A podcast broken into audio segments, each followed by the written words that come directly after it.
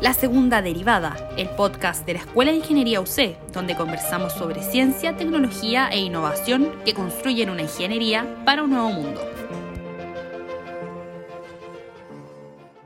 Los ingenieros e ingenieras eh, en nuestro país eh, tienen que aportar lo que están aportando ustedes en esta conversación, el ingenio, la creatividad, la mirada amplia, sin bordes, sin límites.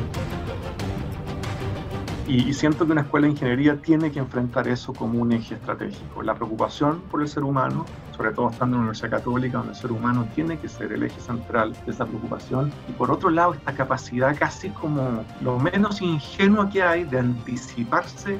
a lo que puede venir. Eh, nosotros fuimos muy innovadores desde ese punto de vista porque fuimos los primeros en tener la visión de que la inteligencia artificial podía cambiar el juego y podía decirnos cómo reemplazar al animal. Para el año 2030, todas las, todas las personas en el mundo debieran tener acceso a agua potable y, y, a saneamiento, con lo cual es un tema súper crítico porque el poder disponer de agua y saneamiento es clave para el desarrollo de, de las personas pero sí van a empezar a mandar ese cohete probablemente o a Marte y a la Luna. Entonces, eventualmente vamos a empezar a ver, cuando ya se certifique para vuelo humano, que, que los planes de la, de la empresa se están cumpliendo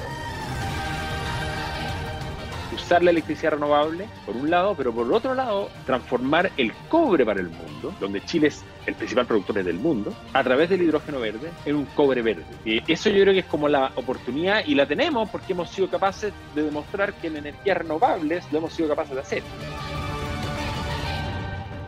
Y en el fondo es cómo das una solución material rápida a, un nuevo problema. Y esa es la, la, versatilidad que tiene un Fab Lab, es producir rápido para algo nuevo, o sea, un, algo que requiere una nueva solución, un nuevo diseño.